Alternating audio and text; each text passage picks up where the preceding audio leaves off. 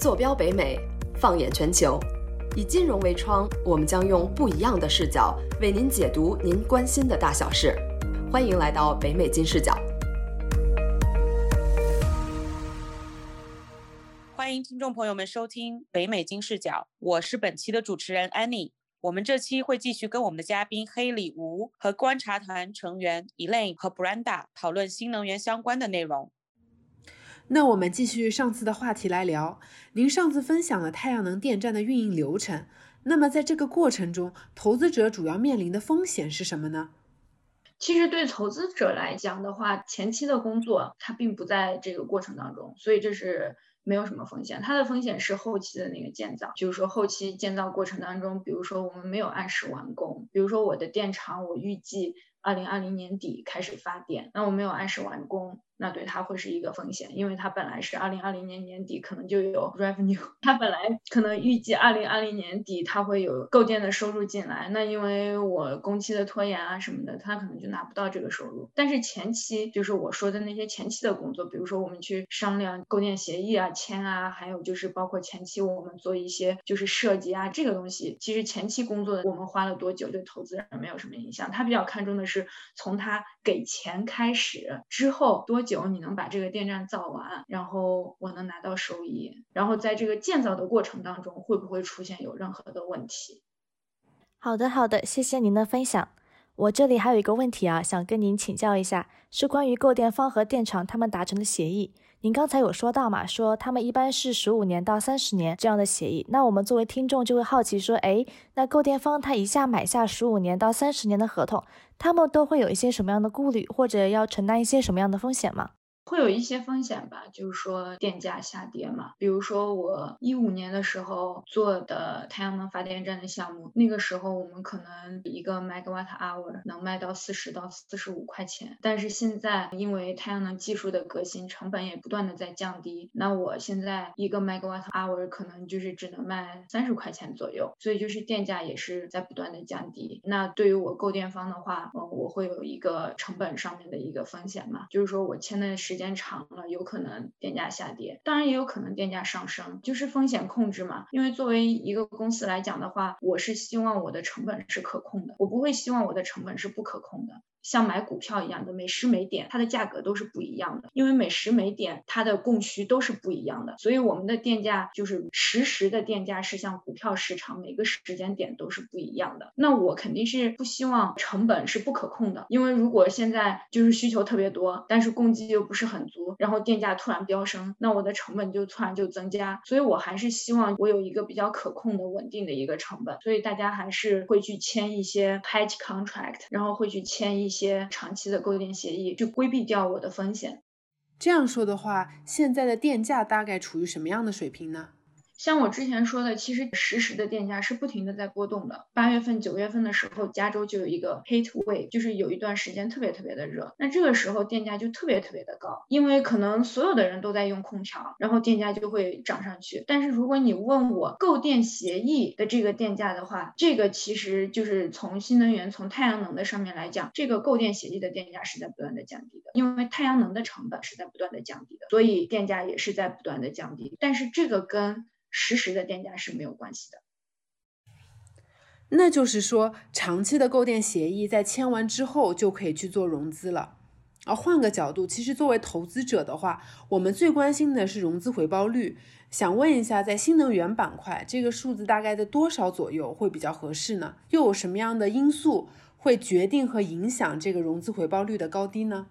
投资回报率其实就是很简单，一个就是你你的收益嘛，收益的话就是看你的购电协议，看你签了多少年。比如说你只签了十年，那么之后未来的二十年，那你就需要投资人去承担这个市场电价波动的风险。然后如果你签了一个比较长期的，比如说三十年的购电协议，那他承担市场上电价波动的这个风险就会少，然后他就比较容易计算出来自己的收益。还有一部分影响收益率的就是你的成本，如果说你现在开发这个电站，你有一个预期的一个成本，如果你超过了，比如说你觉得任何的事情都没有问题，这个地面啊不需要怎么平整呀，或者是你有一个预算，但是你突然就是在建造的过程当中发现了一个你之前忽略的一个问题，然后你把这个成本加上去了，那么就也会影响到投资人的收益率。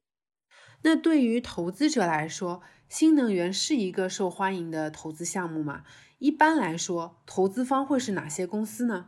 一般电站的回报率大概就是在百分之六到百分之八吧。然后它其实是算是不是说收益率很高，但是呢，会有很多投资人喜欢。第一是因为大部分的购电协议都是长期的购电协议，它的现金流是很稳定的，然后它的风险是可控的。第二就是新能源现在的技术其实是比较成熟的，从技术层面上来讲，它的风险也是很小的，所以会有很多投资人愿意去投。另外一个就是它会有一些税收的那个补助。你现在就是像太阳能电站的话，主要是两类投资人，一类投资人就是要现金流的这类投资人，然后还有一类投资人呢是拿的税收补助的那一部分投资人。像我之前做过的电站，基本上要么是从战略性合作伙伴上来讲会有。一些电力公司会来投，或者呢会有很多金融机构，因为他们在做投资的时候也不可能把所有的投资放在一个篮子里，所以他们也会高风险的投一点，低风险的投一点。会有很多喷身放的呀，insurance company 保险公司啊，养老基金啊，基金公司都会来投这个，算是就是比较稳定的一个收益率吧。那还有一些就是我之前说的那个拿。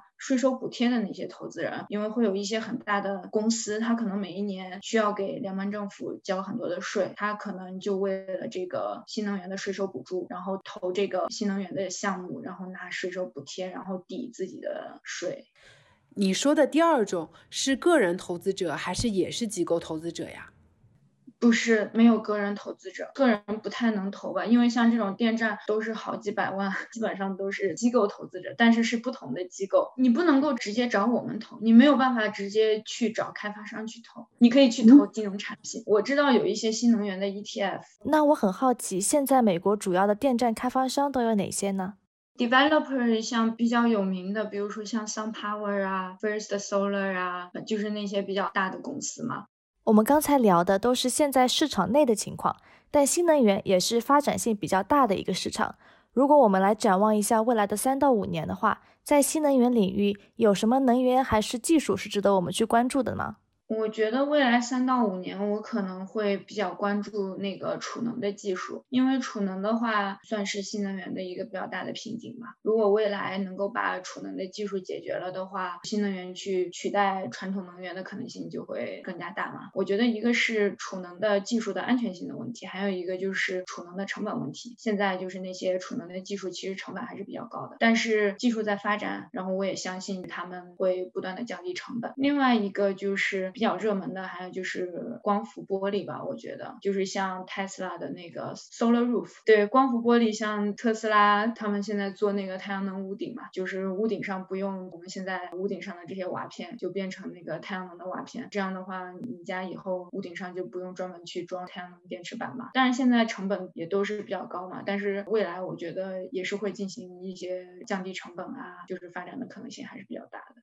那最后一个问题是想要请教您这个职业发展的规划啊，您的职业道路其实还是很有意思的，嗯，虽然很多听众朋友可能在金融行业，但应该是不在能源这样的一个垂直领域内的。我们很好奇，新能源行业在金融从业者眼中有一个什么样的特殊性吗？麻烦您跟我们分享一下好吗？我其实一毕业就进入这个能源行业，然后就 一直都在这个能源行业。我觉得就是各行各业都需要金融类的人才吧，然后每一个行业其实也都有自己的独特性、特殊性和复杂性吧。那电力行业的话，也有它的一些特殊性，像我们做一些金融模型的话，就是比如说会有政策上面的呀，像我之前说的税收的影响啊，然后还会有一些 commodity price，就比如说这种期货的一些价格呀。像石油呀、天然气啊这些价格可能都会有一些的影响。每各行各业吧都有自己的独特性。